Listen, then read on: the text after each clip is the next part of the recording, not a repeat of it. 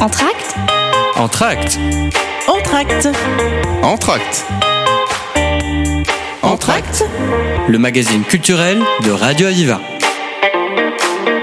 La 43e édition du festival Montpellier Danse s'est terminée. Ce festival international réunissant les plus grands danseurs du monde a offert au public d'immenses spectacles remplis d'émotions durant ce début d'été. Découvrez avec nous le bilan de cet événement, accompagné des mots de son directeur prononcés lors de la dernière conférence de presse du festival. Le festival s'est déroulé du 20 juin au 4 juillet, se définissant tel un festival de terrain et tout terrain qui met en avant différentes cultures et styles de spectacle. Il a reçu, comme à son habitude, de nombreux artistes nationaux et internationaux. On peut citer par exemple Mathilde Monnier, une référence dans le paysage de la danse contemporaine française et internationale, et également ancienne directrice du Centre chorégraphique national de Montpellier durant 20 ans. Elle est venue présenter sa toute nouvelle création, nommée Blacklight, un spectacle inspiré d'une série Arte du nom H24 qui parle des violences faites aux femmes.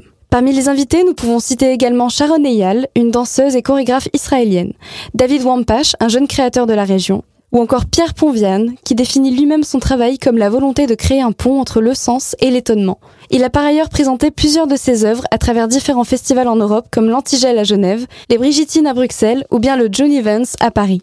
Toutes les représentations offrent une palette d'émotions variées et intenses, partagées par tous les spectateurs, organisateurs et festivaliers. Un des objectifs de ce festival est de mettre en lumière le travail des artistes, et cela tient particulièrement à cœur à monsieur Jean-Paul Montanari, actuel directeur de cet événement. On l'écoute tout de suite le, travail de Sharon Eyal qui euh, nous gratifiait de la quatrième création euh, à Montpellier Danse, qui en fait d'artistes euh, proches, intimes, que le public connaît, reconnaît et, et apprécie.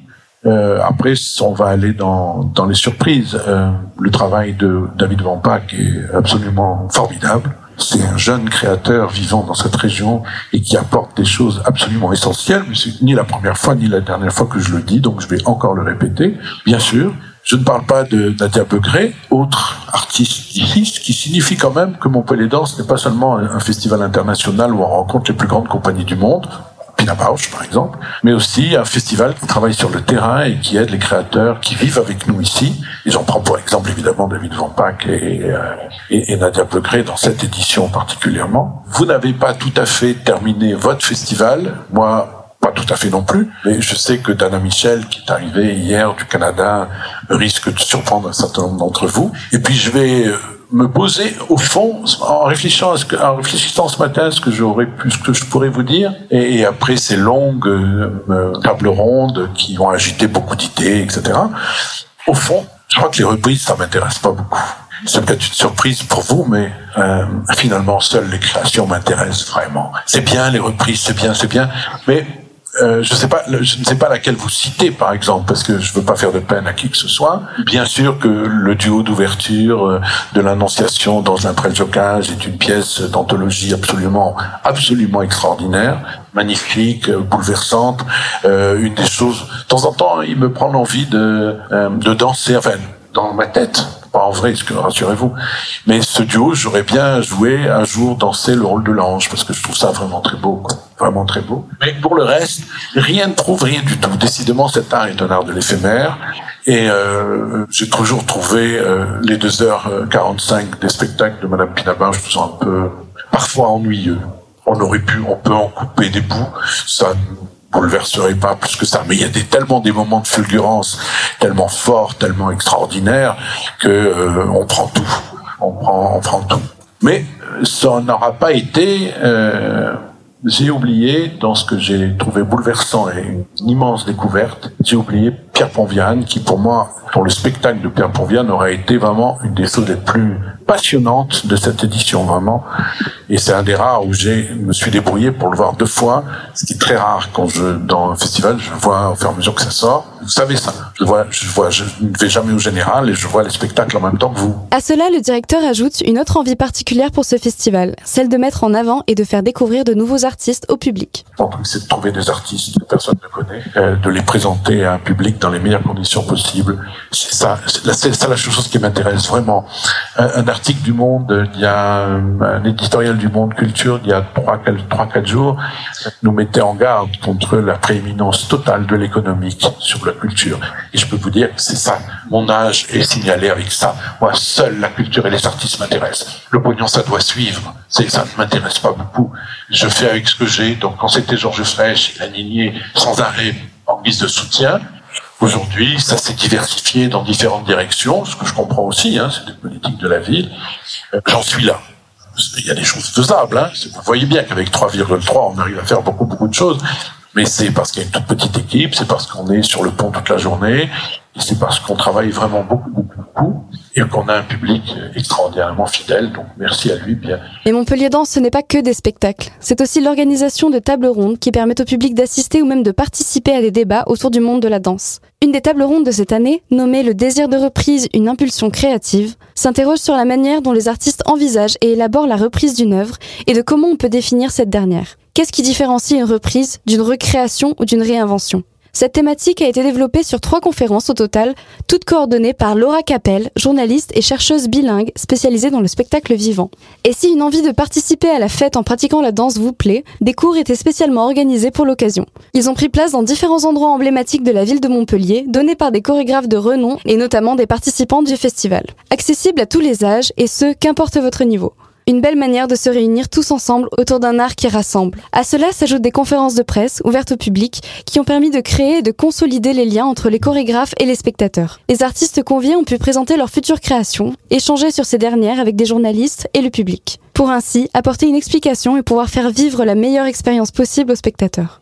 Pour parler chiffres, Montpellier Danse a accueilli plus de 32 000 festivaliers au cours de cette édition. Ce nombre impressionnant est une preuve du réel succès du festival en France, mais aussi à l'international. Car oui, plusieurs acteurs issus de différents pays à travers le monde se sont rendus à l'événement. En particulier des journalistes et programmateurs, 308 pour être précis, originaires de 21 pays, qui sont venus couvrir l'événement dans le monde entier. Mais bien évidemment, parmi les acteurs internationaux, beaucoup faisaient partie du public, présents pour assister aux différentes représentations scéniques. Et nombre d'entre eux se trouvent également être des artistes venus proposer leur création. Les 41 représentations payantes ont d'ailleurs un taux de fréquentation s'élevant à 96%. Ce chiffre montre un dévouement quasi total de la part du public qui sait répondre à l'appel des organisateurs et apprécie leur travail. Pour ajouter quelques données chiffrées, plus de 21 000 personnes ont vu en direct ou en replay les différents spectacles, conférences de presse et tables rondes présentés par le festival. Moi, les chiffres, c'est pas ce qui m'intéresse le plus, mais enfin, parce qu'ils sont très bons.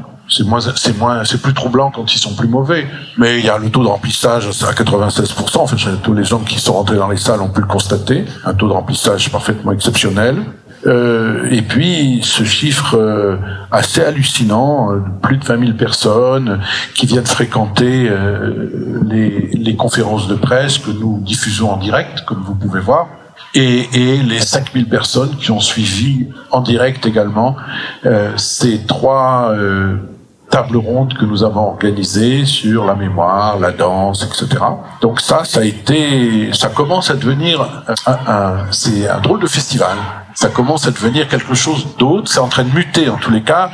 Nous venons de l'époque où nous sortions des papiers, où nous avions euh, des relations publiques, nous avions des collectivités. Tout ça est en train de, ça existe encore, mais c'est en train un peu à peu de s'effacer au profit d'une autre manière de faire technique, de faire les festivals, et ça va s'accentuer de toute façon avec le temps. Voilà, très bien. Mais malgré toutes ces preuves, le directeur du festival n'arrive pas forcément à expliquer le succès et la réussite de cette édition. Merci infiniment au public fou furieux. Euh, mais vous savez déjà, puisqu'on a constaté dès le 15e jour de location, 70% de des fauteuils étaient déjà préemptés. Donc c'était un truc, euh, je ne pensais pas que ça puisse arriver. Ben si, c'est arrivé. Pour des raisons que j'ai toujours pas réussi à analyser. C'est-à-dire, je ne sais pas si parce que cette programmation était euh, extraordinairement populaire et commerciale, je n'en sais rien. Alors, commercial, Dalila Belaza, commercial, je sais pas. Euh, ou si euh, tout simplement euh, les gens avaient furieusement envie de sortir et que les informations faites particulièrement par le service de communication et l'irruption virulente de tout ce qui concerne les réseaux sociaux et le reste euh, dans nos activités euh, soutiennent extraordinairement tout, tout, le côté commercial des choses. On se félicite, plein de monde partout, on est très content. Euh, Posez-leur leurs questions, puisque vous êtes journaliste, demandez-leur pourquoi ils se sont précipités à ce point. Je sais pas, tous les cas on en est content, évidemment c'est une conséquence immédiate sur les recettes de billetterie qui sont extrêmement importantes, très bien. En même temps, il n'y a pas de, j'ai pas tellement d'illusions.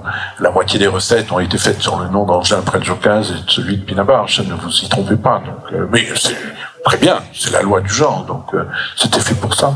Ce public présent en masse pour l'événement est très important pour le directeur et le festival tout entier. C'est lui qui permet de faire en sorte que ce genre d'événement puisse se reconduire d'année en année. Je ne vais jamais au général et je vois les spectacles en même temps que vous. Je passe soit au milieu des salles, en même temps que les gens, parce que euh, souvent au fond, parce que ça veut dire qu'entre l'œuvre, entre l'œuvre et moi, il y a le public, ce qui est vraiment important. C'est-à-dire, je vous sens en train de regarder l'œuvre et ça m'importe. Parce que l'œuvre prend une allure toute particulière à ce moment-là. Bien qu'ayant évoqué son départ, le directeur du festival, récemment honoré du titre de commandeur des arts et des lettres, plus haute distinction du ministère de la Culture, assure qu'une autre édition de Montpellier Danse est déjà en préparation. Il évoque notamment certains noms qui pourraient déjà faire partie du programme, tels que Cloudgate, une compagnie taïwanaise, ou bien Michel Murray, une chorégraphe franco-américaine résidant à Montpellier. L'ouverture, quant à elle, serait assurée par Saburo Teshigawara, un chorégraphe japonais ce qui ajouterait un nouvel univers artistique dans le large éventail de ce festival. Il parle également de la manière dont il choisit les titres des éditions de ce dernier. Je vous dis deux, trois choses sur la, programmation suivante,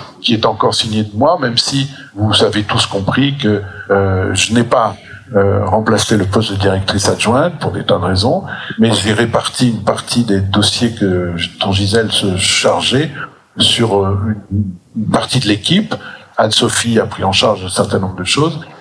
Et je me fais accompagner dans les questions artistiques par Maywen Rebourg, que vous connaissez bien, puisqu'elle est aussi l'attachée de presse de ce festival, qu'elle va voir les spectacles pour Montpellier Danse. C'est avec elle que je dialogue sur cette euh, programmation prochaine. Malheureusement, comme vous avez pu voir, j'ai un peu de mal au dialogue en général, donc euh, je fais à peu près ce que j'ai besoin de faire, euh, ce qui sans doute est un des reflets de cette programmation. Oui, elle confirme au fond qu'effectivement, que voilà, je n'ai pas besoin de conseillère. Je ne vous donnerai que trois, trois quelque chose. Trois noms. Tout est là, hein, mais trois noms. On ouvrira vraisemblablement le festival avec Saburo Teshigawara dans, la, du, dans le théâtre de l'Agora en plein air. C'est un chorégraphe pour ceux qui ne connaissent pas de, Saburo Teshigawara, qu'on a peu vu à Montpellier. Euh, c'est un chorégraphe japonais tout à fait confirmé, mais qui fera une assez belle ouverture de ce côté-là de, des théâtres. Mais ne, ne, commencez pas les uns et les autres à dire qu'il y a une tendance asiatique. Il n'y a pas de tendance asiatique, mais il y a cependant Cloudgate que vous n'aurez jamais vu à Montpellier. Cloudgate, c'est une compagnie euh, Cloud comme le, le nuage, Gate comme la porte, la porte des nuages. C'est une compagnie taïwanaise, mais qui est assez en, très en vue. Hein. C'est une compagnie importante. Il y a bien longtemps, on, on attendait le moment où la, où la Chine allait s'éveiller. En l'occurrence, il s'agit pour la danse non pas de la Chine continentale, qui a avec ses artistes beaucoup de problèmes à régler, nous le regrettons d'ailleurs, mais d'artistes taïwanais. Euh, Taïwan, comme la Corée du Sud, euh, commence à prendre une vraie place dans, dans les domaines artistiques en général. Ce sera donc une première européenne d'un grand spectacle qu'on verra au Corum. Et dans la lignée de ce que j'ai dit tout à l'heure à propos des artistes qui vivent dans cette ville ou dans cette région, euh, je me réjouis beaucoup d'avoir invité, d'inviter Michel Muret, qui a fait, qui a commencé à faire un très très joli travail avec le Ballet de Lorraine, une pièce euh, d'une quarantaine de minutes qu'elle a fait cet hiver. Et j'ai proposé à Michel et à la compagnie et le Ballet de Lorraine, qui sont dirigés par mes, deux copains, euh, Tom et Peter, d'en faire une soirée complète. Donc Montpellier Danse va finir de coproduire. Ce sera, j'espère pour elle, euh, comme pour le ballet, mais une soirée à la Nadia Begré, c'est-à-dire soirée, j'espère, de lancement euh, national et international. S'allumer la pression, j'aime assez faire ce genre de choses, donc il faut bosser pour y arriver. Donc, en tous les cas, j'ai confiance en Michel Muret, j'ai confiance en ce travail. Et voilà donc trois choses un peu bizarroïdes. Pour l'instant, je vais finir par en trouver un, hein, mais on, on programme pas les choses impunément. Donc, euh, je n'ai jamais fait de programme de catalogue. Donc, les pièces, si elles s'attirent les unes les autres, euh, c'est qu'il y a une raison. Et donc, je finis toujours par trouver la raison pourquoi cette pièce vient à côté de celle-là, pourquoi celle-là appelle celle-là, etc. Et je finis euh, en fin de festival, en fin de préparation, je finis par trouver une espèce de titre général. C'est une 43e édition forte en émotion et en spectacle qui vient de se clôturer. Mais ce n'est pas la fin du festival pour autant. Les organisateurs souhaitent continuer de mettre en vitrine de nouvelles créations et reprises, afin de faire découvrir au public toujours plus de spectacles et d'artistes, qu'ils soient locaux ou internationaux. Nous sommes ravis d'avoir pu assister à un tel événement. C'est la fin de cette émission. Merci de l'avoir suivi. Vous pourrez la retrouver en podcast sur le site de Radio Aviva.